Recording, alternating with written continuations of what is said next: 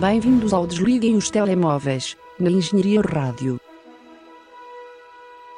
Por favor, desligue o seu telemóvel. A sessão irá começar dentro de instantes. Sejam bem-vindos à mais recente edição do Desliguem os Telemóveis na Engenharia Rádio, o vosso programa de cinema aqui, nesta que é a Rádio Universitária de Porto. Eh, Nós estivemos ausentes durante duas semanas, foi um período considerável, mas ainda temos direito a férias. Um, e, e por isso temos muito que falar, temos muito que pôr em dia. E tu já estás tão emo- emocionado, Zé, e passo a apresentar o José Pedro Araújo, que está aqui ao meu lado no estúdio. Olá, apresento-me. Já te preparaste colocando os teus óculos de sol para toda a radiação de notícias cinematográficas que aí vem. Sim, sim, senhor. Eu sou, como sempre, eh, desde que me lembro, Marco Teixeira. Estou aqui para vos guiar ao longo desta. Muitas coisas temos para falar, como já disse. Começamos por nos atualizar nos filmes que tu, mais tu do que eu, Zé, tiveste a oportunidade para ver neste período de pausa. Uh, provavelmente, penso eu, puseste um bocado em dia a tua watchlist, porque não há propriamente filmes relevantes a sair agora, especialmente em Portugal. Sim, ah, ainda vim mais do que este choque, quer dizer, não se pode falar de tudo. E Exato. Eu, pronto, escolhi do que o mais me interessava falar. Não propriamente o que tenha gostado mais, mas. E, como tal, começamos por Os Três Reis. E começamos com um filme mais velho que tu e que eu. É verdade, também não por muito, é por um ano, é um filme de 1999. E eh, Três Reis. Três Reis foi um que estava parado. Na verdade, o que aconteceu foi que eu fui de férias e meti um monte de filmes para um disco externo eh, para ver nas férias. Acabei por só ver um, eles estavam para aí 20, e depois eu fui vendo, pronto, filmes dessa lista, fui riscando. Ahm, mas Três Reis é um filme realizado por David O. Russell. E eu vou tirar os óculos só, senão não vejo muito bem para o ecrã do computador. Ahm, que é o mesmo realizador de outros filmes que eu não considero muito bons. Portanto, eu não era um realizador que eu tinha uma relação de. Ele, ele realizou Joy com As Jennifer. Lawrence, As Fregonas. Realizou American Hustle, que é aquele filme que teve montes de hype, 11 nomeações para os Oscars, eh, mas o filme não era grande coisa e acabou por nem ganhar nenhum. Realizou o Silver Linings Playbook com a Jennifer Lawrence e o Bradley Cooper, aquele que eles são, fazem os dois deficientes e se apaixonam. Uh, portanto, pá, um filme meio. Primeiro, Jennifer Lawrence, né? é, é uma constante. Aqui em, 90, em 99 não podia ser, mas. Mas assim, uma constante de filmes meio lamechas e parvos e. Desinteressantes. Desinteressantes, sim, uns romances meio aguados. Mas, Três Reis, uh, curiosamente, não é nada disso. É um filme. uh, não lhe posso bem chamar um filme de guerra, é um filme que se passa na guerra, mas. uh, aliás, nem se passa bem na guerra, porque isto conta a história de três soldados que depois do fim da Guerra do Golfo, da Primeira Guerra do Golfo, entenda-se, que foi uma guerra que foi conhecida por ser a primeira e talvez a mais guerra eh, acompanhada pelos jornalistas, tinha eh, quase coberturas 24 horas por dia, quase como se fosse o Secret Story das guerras. Havia jornalistas muito, muito mais envolvidos na guerra do que alguma vez houve. Eles tinham permissão para andar lá pelo meio e câmaras sempre a filmar, estava tudo documentado. Hum, eu lembro-me da minha mãe e o meu pai dizer, dizerem que quando eram, não eram pequeninos, porque isto foi nos anos 90, mas Sim. quando eram mais, Mais novos, jovens. mais jovens, lembram-se de, de dar na televisão a, a programa, tipo, agora é a hora da Guerra do Golfo, ah, e guerra. Que é, é uma. tipo, eu- não sei honestamente se é pior isso ou Big Brother, mas é, é, é um desejo de voyeurismo muito estranho da parte do ser humano. Mas hum, sim, porque, porque era documentado, e isso também é mostrado no filme, de uma forma quase hum, sensacionalista e não de reportagem. né? Sim.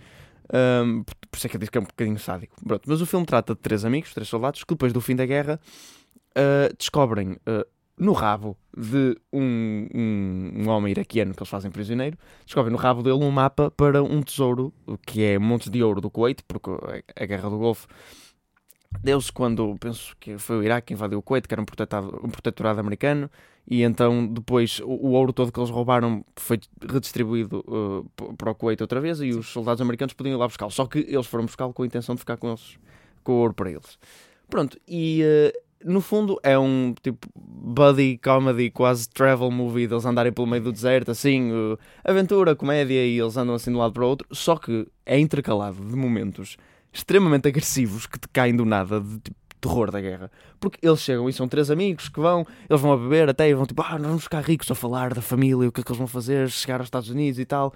E, e eles, é sempre a música mesmo por trás, é quase aquela música típica de comédia, tipo, eles andarem por trás.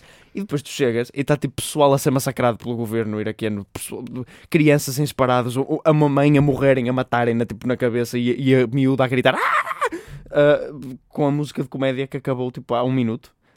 Um, mas é um contraste que resulta bem, porque também tu vês muito nas personagens. Um, e acho que traduz bem isto. Tens tipo soldados americanos que andam ali, tipo, a guerra já acabou, eles são brincalhões e, uh, e depois deparas com aquela realidade extremamente agressiva e sentem a necessidade de fazer algo.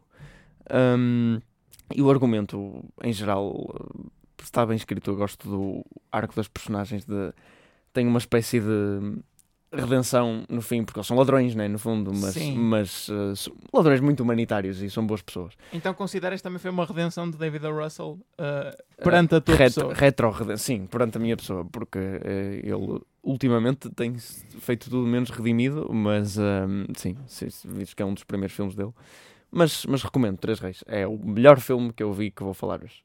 Portanto, a partir daqui é descer. Agora passamos para Jumbo, um filme de, incluído no Festival Fest, Sim. de novos realizadores, uh, cuja a sede ou o centro principal era em Espinho, mas também teve sessões no Porto. Nós falamos disso no, no último programa antes de irmos de férias um, e tu acabaste por ir ver Sim. no Cinema da Trindade.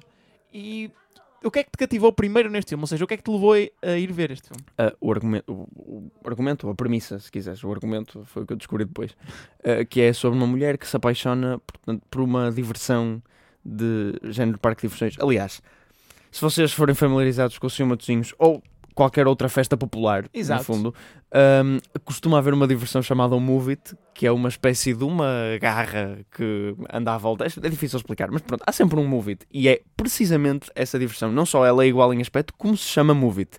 só que depois a, a, rapariga principal que se apaixona por, pelo Move It, uh, apelido uh, carinhosamente de Jumbo, um, e sem afiliação ao supermercado, até porque esse é Oxã.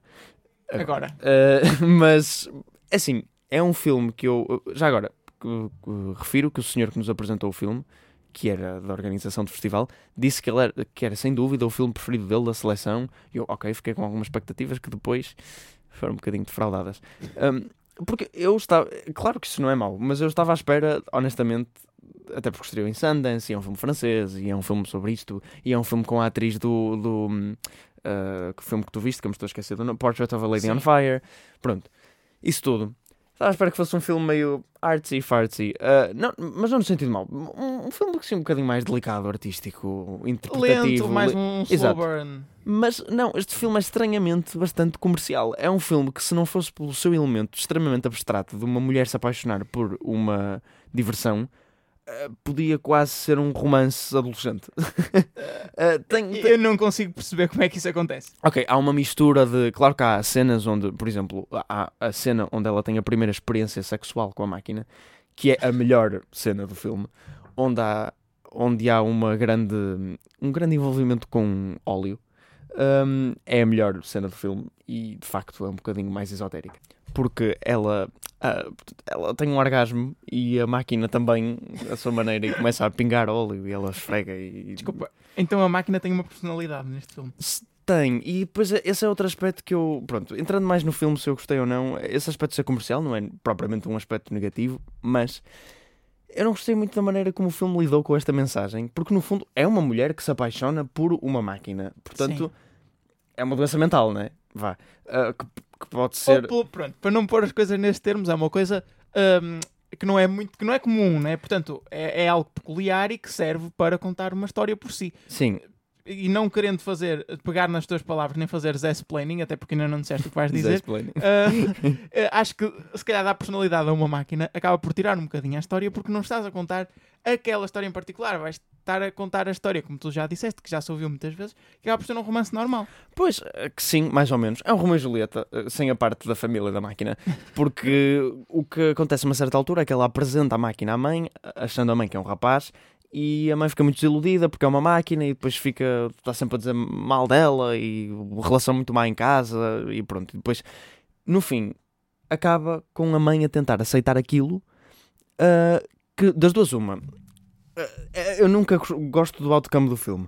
Ou, eh, porque a máquina de facto tem uma personalidade, mas tu só vês sempre a personalidade a ser expressa com a personagem principal. Portanto, pode ser uma alucinação. Ok. Mas há um ligeiro hint no fim que a mãe também possa ver isso. Portanto, se assim de facto for, é um romance sobrenatural e é uma história um bocado banal, como tu já, disse, como já disseste, vista. É uma história sobre a mãe aceitar o, pronto, a diferença da filha, porque ela tinha razão o tempo todo, mas ah pá, é um bocado clichê e não gosto muito disso. Se de facto for uma alucinação da filha e for ela apenas que, que ela esteja Sim. apaixonada por uma máquina, é ah, peculiar, mas não deixa de ser uma doença mental e é um filme sobre, no fim, a mãe aceitar a doença mental da filha como uma coisa boa, o que não é, e promove a falta de saúde mental de uma forma estranha. Portanto, ah, qualquer um dos outcomes, ou o filme é clichê relativamente já visto, comercial, ou então tem uma mensagem um, um bocado perturbadora. Um, mas vamos avançar. E avançamos para The Rental, um filme que supostamente é de terror. E diz-me tu, é? Opa, The Rental, realizado por Dave Franco, o irmão de James Franco, que teve vários flops uh, diretoriais, o James Franco. Disaster Artist, deu-se bem e o resto. Sim. Dave Franco tem a sua primeira experiência e é The Rental. E o que é que eu ia dizer? É um filme sobre um grupo de amigos, quatro, uh, portanto, dois casais, uh, sendo que os homens são irmãos, uh, que alugam um Airbnb uh, no meio do nada e vão para lá. E o gajo que está, o anfitrião, é um bocadinho estranho. E eles começam a ver eventos estranhos a acontecer, começam, vem a presença de câmaras no chuveiro um, e começam a freak out. Só que depois também há segredos entre eles. uh, e no fundo, o filme é muito também convencional, bastante visto. Não acho que meta particularmente medo. Porquê é que eu não detestei o filme? Vá, detestar acho que é impossível, porque o filme também é tão morno que é impossível detestá-lo. Mas uh, é, mesmo, é mesmo muito convencional. Uh, é que enquanto o anterior era feito, executado de uma maneira convencional, Sim. mas sempre tinha um romance entre uma mulher e uma máquina, este não tem nada disso. O fim, sem querer dar muito, Spoiler. sem querer dar muito spoiler, é. hum, é muito. É, é- é de facto, é de facto. Se a história acontecesse na vida real, era provavelmente exatamente o que teria acontecido. É o mais verosímil. Só que eu não estava à espera por ser tão tipo. ah, tira-te mesmo o tapete. O, o, o- tira-te. Tapete debaixo dos pés. Exato, eu não sei se se diz em português. Ah, Acho que sim. Talvez, mas, mas dá para perceber. Tu estás à espera de alguma coisa, porque é assim, pronto, e assim vou revelar um, um bocado o final. Não exatamente, mas vou revelar um bocado. Num filme onde tu tens um assassino secreto, ah, uma pessoa que anda. Estás sempre à espera que seja alguma coisa relacionada com algum ponto da história. Exato. Pronto, olha, nada. É zero. uma pessoa aleatória? Ali- completamente aleatório. É, é- é- e eu não estava eu não estava genuinamente à espera disso. Ah, e depois o filme tem toda uma sensação nihilista no fim, que é tipo, não aconteceu nada. Ah, e é muito interessante. E, e é acentuado, pronto, isso já é, não vou falar, mas é acentuado pelo que passa durante os créditos finais. Que diz que o filme é só mais uma experiência, no fundo. É, é- estás a ver ali tipo um tubo de ensaio. E eu gostei dessa perspectiva do filme, porque é mesmo. Porque todo ele parece não convencional, mas faz mais sentido no fim, quando tu vês, tipo, ok, isto foi uma experiência, suposto, é mesmo isto. E pronto, como é uma história que poderia acontecer na realidade, ah, com um bocado mais de homicídio do que costuma acontecer, mas. hum, eu até acabei, o, o fim até acabou por me melhorar a experiência do filme, mas não é grande coisa também.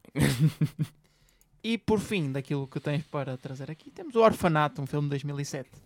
espanhol Ahm, porque, que tem mão de Guilherme Del Toro. O filme é espanhol, não é mexicano, Sim. mas tem, ele é produtor. E nota-se, nota-se muito.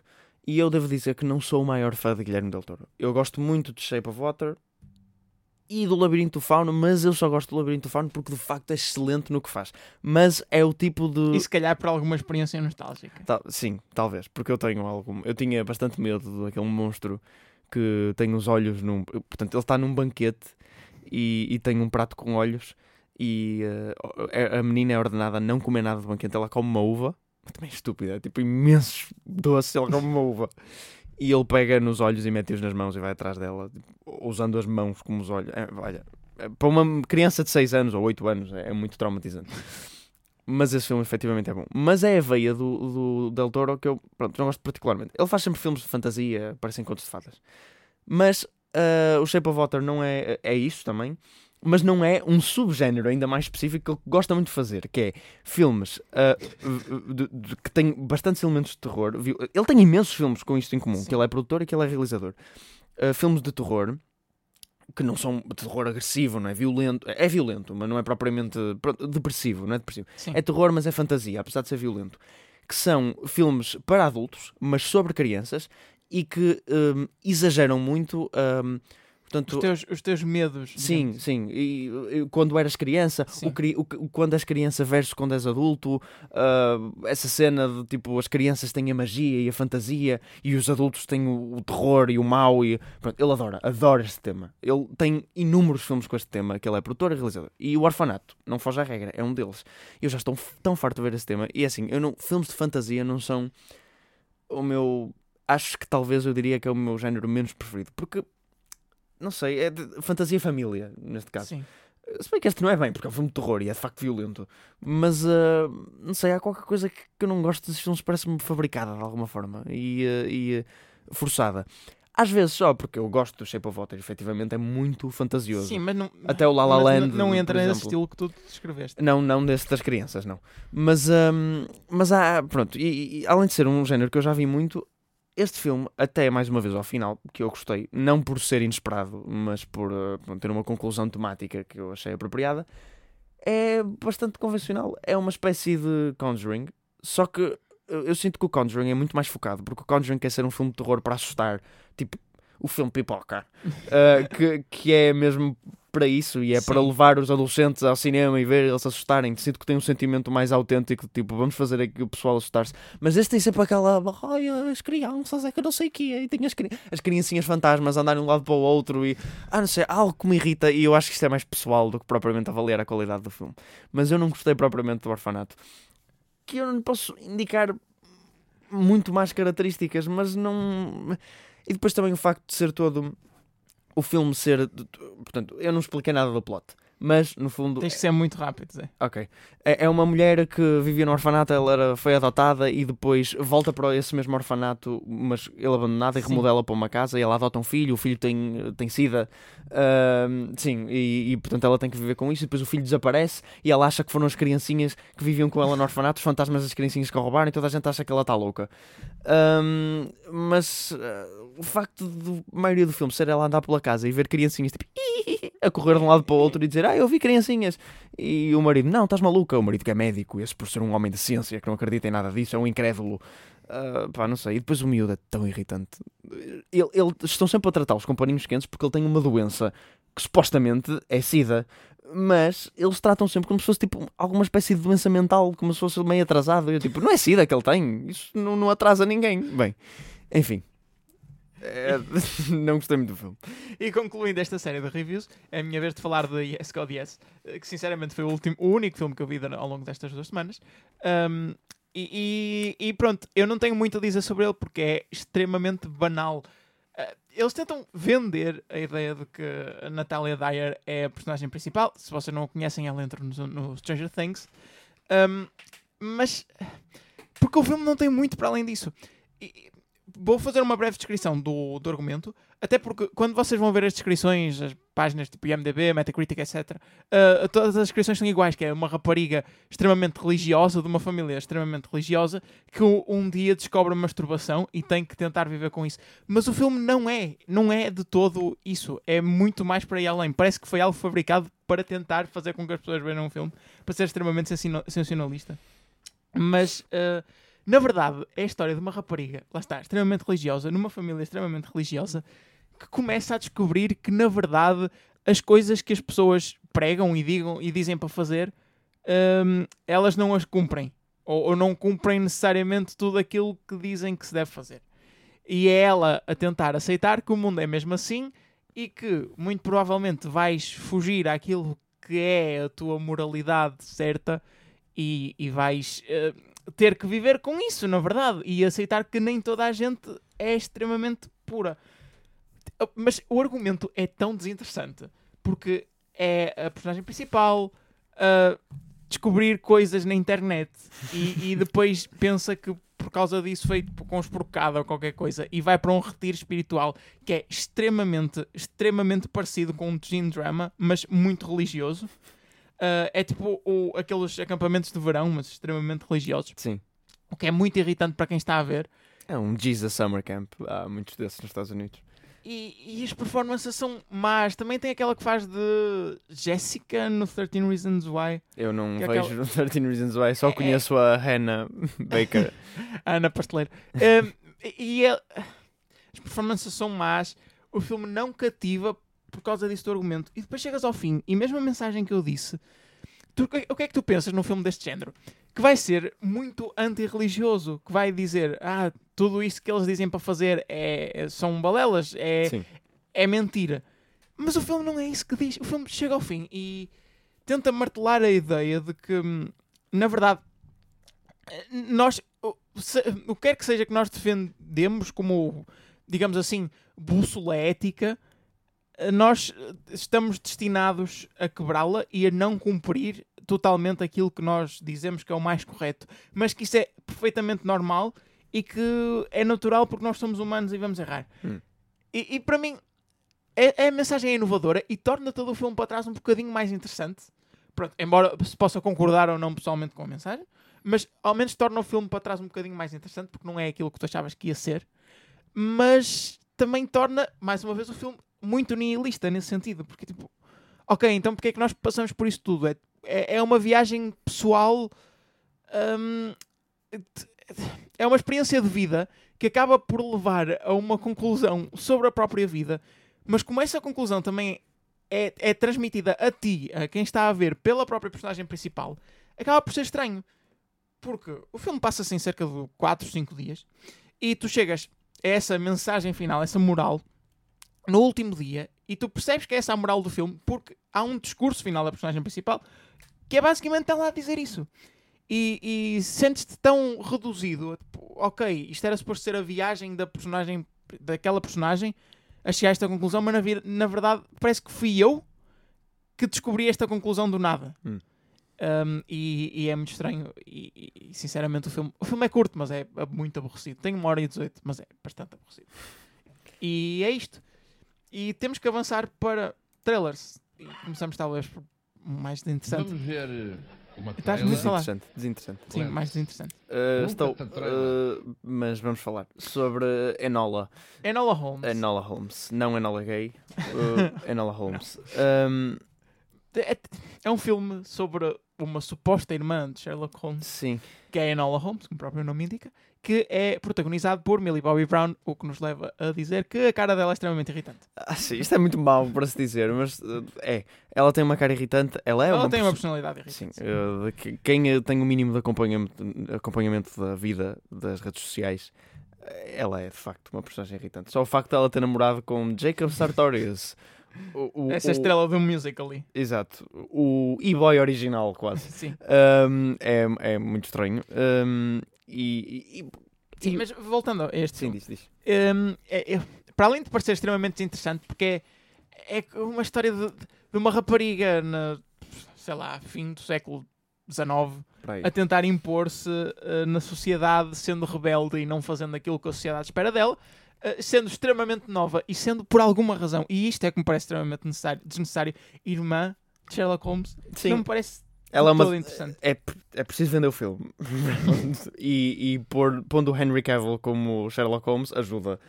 Sendo que eu deu-me a entender que ele não aparece assim tanto tempo no filme. Porque estão a ver quando listam o elenco, ele é o End. Portanto, é uh, quase a guest star. Porque eles normalmente fazem Sim. sempre o elenco e põem as maiores estrelas primeiro e depois põem para o último uma estrela grande também. Mas normalmente é porque não aparece tanto tempo. Portanto, não vamos passar muito tempo com Sherlock Holmes. Mas foi uma boa maneira de vender o filme, parabéns. E depois temos também o visual do filme que faz lembrar muito aqueles filmes tipicamente britânicos de época, porque não é negro, é completamente o contrário, é super claro, Sim. super muito CGI, mau CGI. Ah, sim, o CGI que mostrou parecia péssimo. A música a acompanhar o trailer era moderna, que é sempre uma coisa que fica estranha, a não ser que, a não ser que tenhas uma escolha estilística muito ahm, como Marie Antoinette, o filme, ahm, que seja assumidamente bubblegum e que mistures o pop atual com o- essa altura Uh, e nem a a essa altura, porque isso era mais uh, pronto, século XVIII, aquelas coisas muito pomposas, exageradas, com a música pop, tipo, é uma mistura que fica interessante. Agora, isto é, é só desnecessário, é, é aquela mistura a filme de Netflix. Uh, e, e nota-se um bocado que é um filme de Netflix. Uh, ter Millie Bobby Brown não ajuda, né? porque ela é conhecida pelo papel da Netflix. Mas sim, uh, pronto. Já agora o plot consiste na mãe dela que desaparece e ela vai à procura. Exato. Já agora, só para dizer. E quanto a The Batman, isto vai iniciar uma série de, de filmes da DC que nós temos que falar aqui invariavelmente. e começamos por a versão emo do Batman. Aquilo que eu descrevi, e penso que não está muito longe da realidade, como o Joker o filme. Sim, Mas agora a versão do Batman. Batman. sim uh, Robert Pattinson faz de um emo Batman, uh, porque a cara dele assim o aparenta, toda a maquilhagem e aspecto e cabelo. Um, não, não da mesma maneira que há um emo Spider-Man, não, não esse Peter Parker. Mas uh, o trailer, o trailer aliciou-me bastante. De- Sim, parece- digo mesmo, eu fiquei bastante interessado eh, no filme.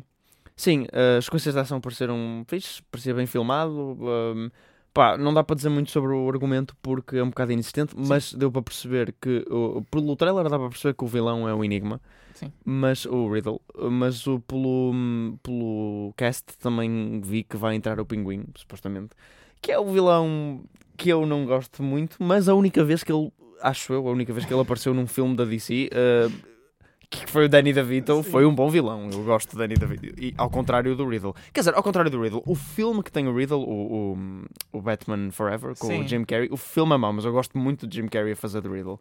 Ahm, bem, outros 500. Mas, ah, sim, um, um tom definitivamente mais negro. Eu até diria mais negro que o Dark Knight. Ah, sim, sem dúvida. Ah, não, não é sem dúvida, vá. Também, Eh, eh, pelo, que, pelo que deu para ver. o Joker do Dark Knight também é bastante... É bastante negro, mas é um negro muito menos realista do que o que este pareceu. E eu acho que adicionar realismo hum, ajuda a torná-lo negro. Não sei, acho que, que em termos do vilão, dos vilões vai ser igualmente, só que eu Sim. acho que a personagem principal é que está, é que está mais eh, depravada, um bocado. Olha, eu acho que o, franchise do Batman se presta muito hum, a uma análise um bocadinho mais.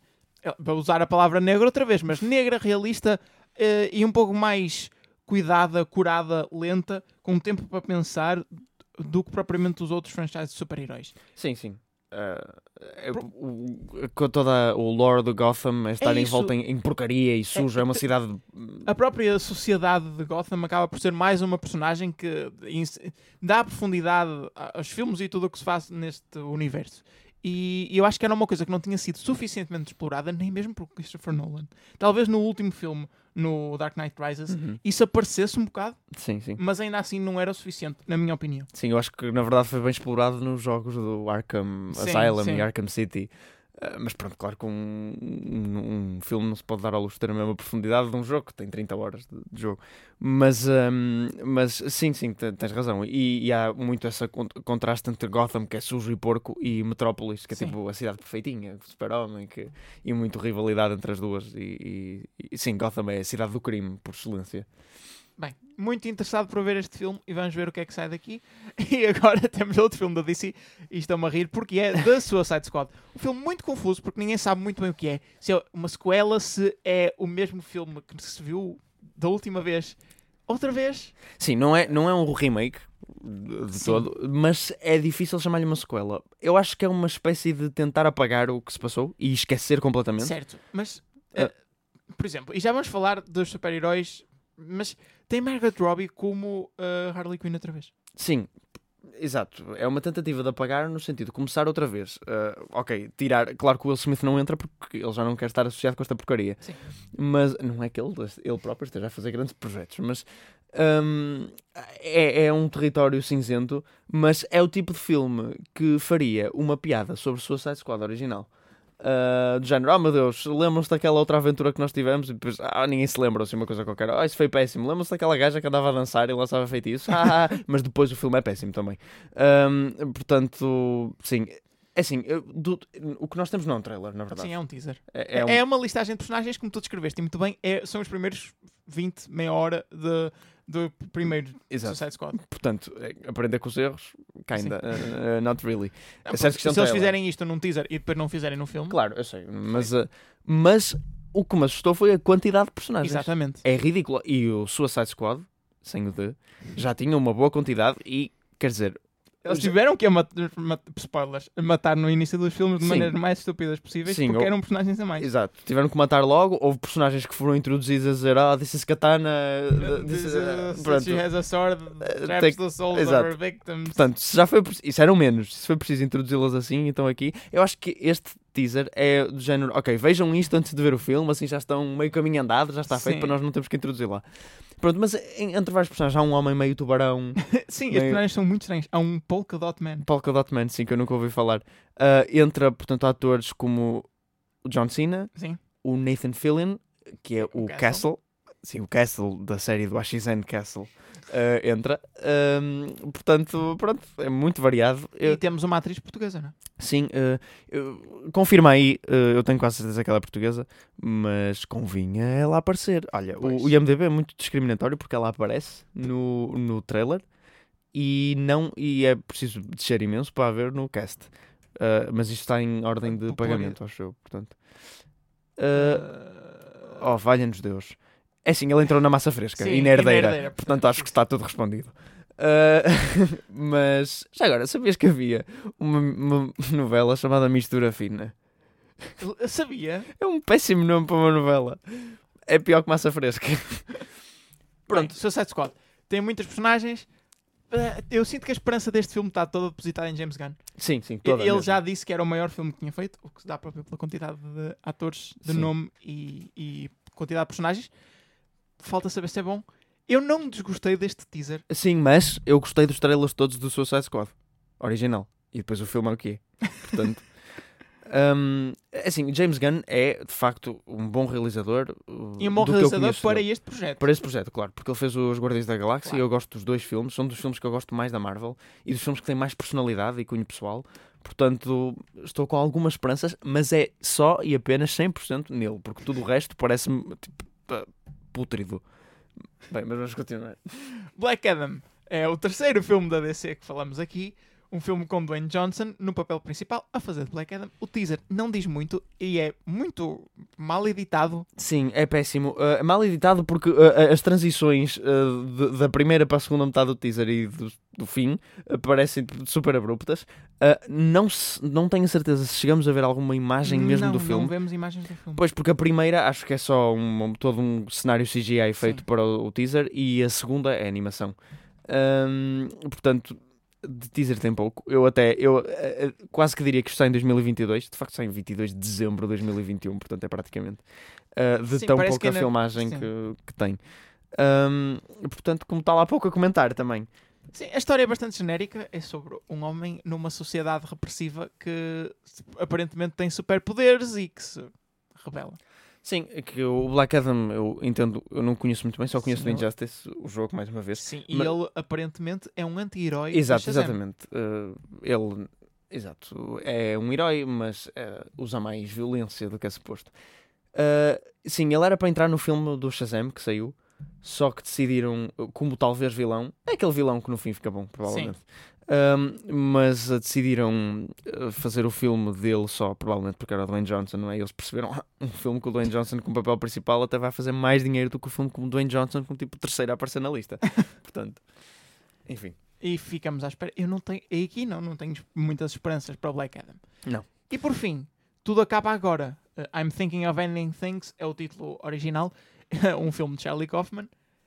Bastante interessante. Sim, uh, que eu por acaso não sabia, mas estou a ver agora que é adaptado de um livro. Ele costuma escrever uh, os próprios argumentos, que são argumentos geralmente uh, muito, Complexos. muito complexos, muito loucos. Aliás, a vez que ele tentou adaptar um livro, que o The Orchid Thief, uh, ele acabou por não conseguir adaptar o livro e o ele escreveu um argumento sobre não conseguir adaptar o livro. Que é Portanto, um filme bastante interessante. Sim, sim, é um filme. to- todos os filmes dele são interessantes de alguma forma. Eu gosto mais de uns, menos de outros, mas todos têm o seu quê de interessante. Eu só não vi um dele ainda que, estou- que está na minha watchlist uh, escrito por ele. Uh, que na verdade o que vale dele normalmente é os argumentos.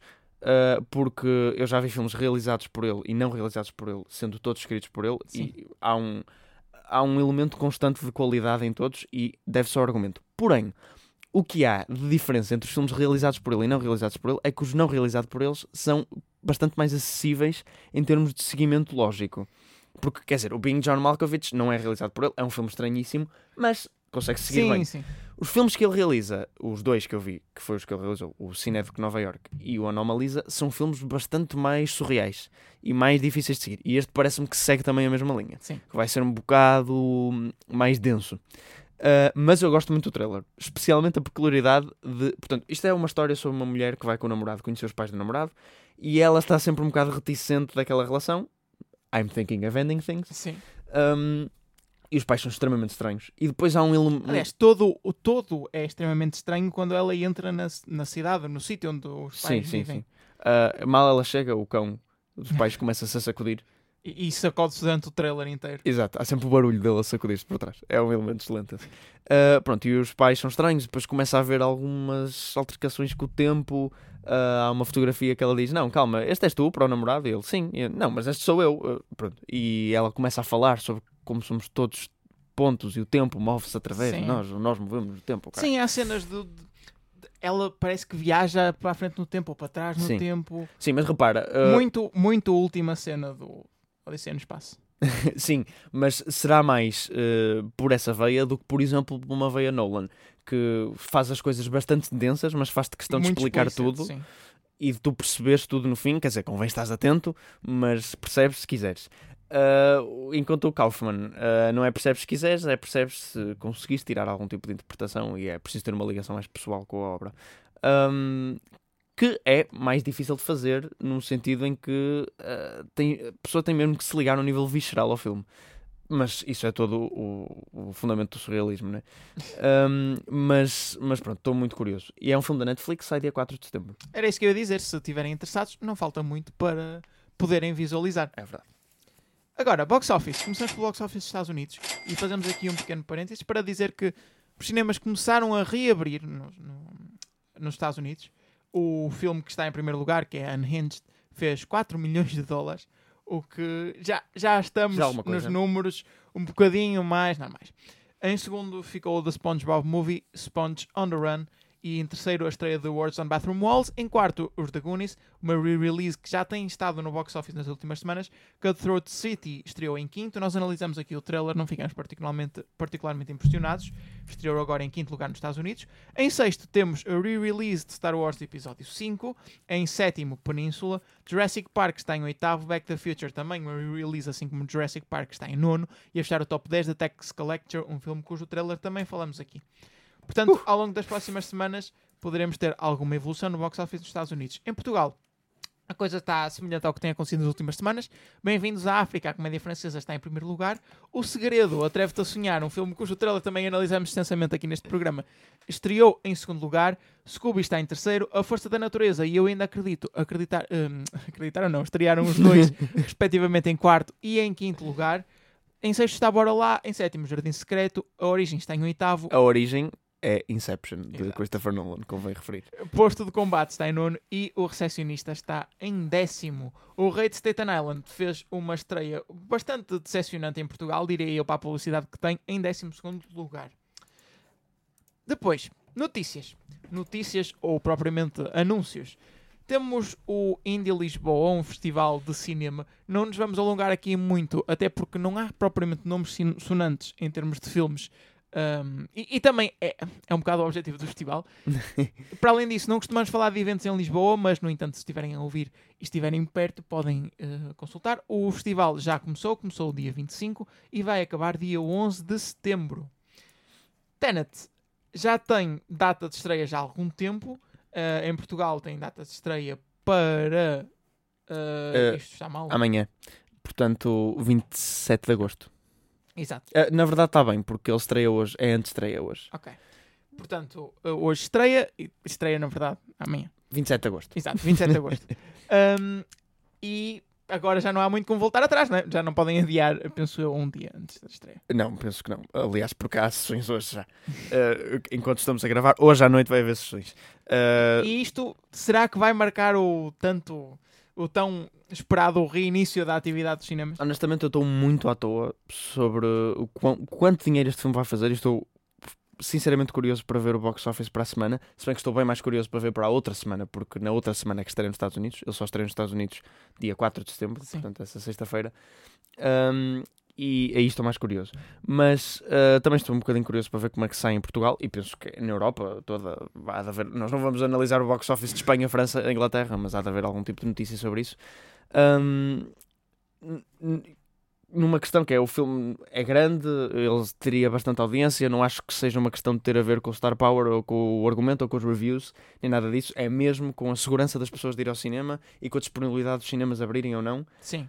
Hum, portanto, tô- eu não analisei a, a política dos cinemas em geral. Por exemplo, sei que, que eu já comprei bilhetes para o Tenet e sei que os cinemas nós estão a deixar-te reserv- reservar os lugares Sim. e eh, automaticamente ocupam os lugares atrás, à frente e ao lado dos teus. Portanto, por exemplo, eu reservei 4 lugares, eh, ocuparam-se 10, Sim. 4 atrás, 4 acima e um à esquerda e um à direita. Um, e eh, portanto as salas vão ficar com muito menos lotação. Repara, eu, fui eu ia marcar para a IMAX para a estreia e todo o, o coisa central, toda a parte central já estava praticamente toda ocupada com não muitos lugares ocupados. Portanto, isso não ajuda muito para, para fazer dinheiro. Se bem Certo. que, Se bem que há- se, se as pessoas distribuírem mais sessões, eh, É isso. Há menos filmes, portanto, ah, podes ter múltiplas salas a mostrar o mesmo filme. Sim, sim, também é verdade.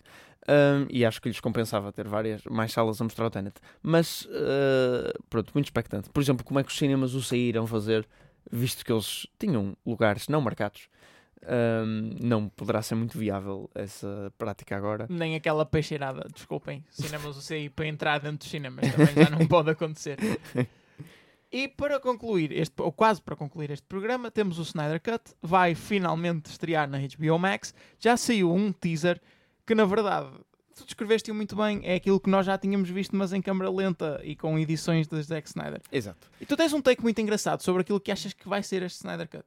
Para além de extremamente longo, né, que tem 4 horas, uh, tu disseste que era o mesmo filme, só que com uh, algo, algo artístico, ou seja, Ah, alguma sim. direção artística. Sim, porque o Zack Snyder é sem dúvida um dos. Eu gosto dele como realizador, mas ele é muito style over substance. Um, e, só que, porque todos os filmes que eu já vi dele são uh, bonitos. Sim. Eu gosto. Há quem não goste nada.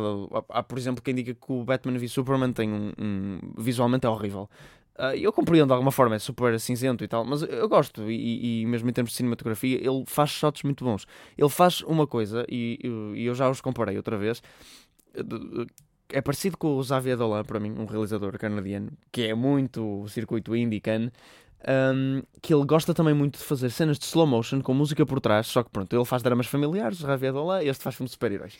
Mas eles operam muito da mesma forma, nesse sentido. E, é, e, e usam músicas muitas vezes ah, pop, Sim. não necessariamente pop, mas músicas que passam na rádio, músicas conhecidas, em momentos épicos, com slow motion, às vezes covers também. Um, e acho que fica muito bem, porque parece que estás a ver tipo edições uh, do, do- de vídeos do YouTube. Claro, não, visualmente, Sim. estilisticamente, eu gosto muito do que eles fazem. Uh, só que pronto, ao Zack Snyder, claro que falta a parte da, da substância. Ele fez Watchmen, que para mim é um, um filme muito, uma adaptação muito boa, tudo o resto. E pronto, eu acho que ele vai trazer ao Justice League. É irremediável o filme. Pois é, porque o filme falha em tudo. O filme não tem direção artística, mas também não tem substância. Claro, eu acho que sem substância não, não, vai, resultar. Como é óbvio, o Justice League é um filme péssimo. Nem com 4 horas.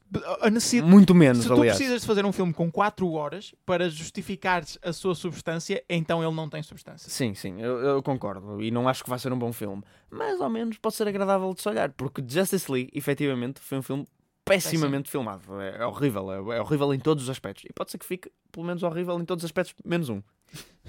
E agora sim, para concluir o programa, Scott Derrickson tweetou para as pessoas na América não irem ver o Tenet, nem sequer outro qualquer filme. Scott Erickson, diga-se, é o realizador de Sinister e Doctor Strange. Ah, portanto, um realizador, que é o que Sim. importa, uma pessoa da indústria, disse para não ir ao cinema ver. Agradeço a consciência social no que toca ao coronavírus, especialmente sendo americano, porque ele disse depois, speaking to my fellow Americans, of course, portanto, ele está a falar para os americanos. De facto, eu já não tenho bem noção do quão grave está a situação e de quão grave é ir ao cinema, mas. e, e, assim, numa perspectiva, num sentido lato, eu concordo com ele de alguma forma, mas com tudo o que já se faz, acho que é errado ele dizer o que diz, especialmente de uma pessoa da indústria, porque ele está a encorajar a, a queda da mesma, Sim.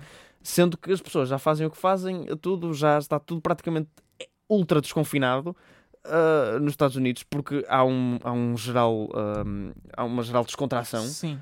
Mais vale ao menos apoiar a indústria, já que estão fora de casa e estão, ao menos vão ao cinema. Olha, eu não consigo comentar porque eu não, sinceramente, não sei como é que é a realidade americana lá, percebes? Vivendo lá. Sim, Sei as notícias que nos chegam para claro. aqui, mas, mas não sei, não estou lá e portanto não vou comentar. Isto é a sua opinião, mas fica apenas aqui a menção desta opinião um pouco controversa. E foi o Desliguem os Telemóveis desta semana, na verdade, destas últimas três semanas. Ora, Ahm, e para as as estreias, para a semana estreia o Tenet. Pronto. é, é isso. Ahm, vão ver o Tenet, não é? Nós dizemos aqui o contrário, vão ver o Tenet. Sim, porque a situação em Portugal é um pouco diferente. Uh, desinfetem as mãos e ponham máscara e vão ver o Tenet. Já sabem, podem voltar a ligar os vossos telemóveis, estaremos de volta na próxima semana. Engenharia Rádio.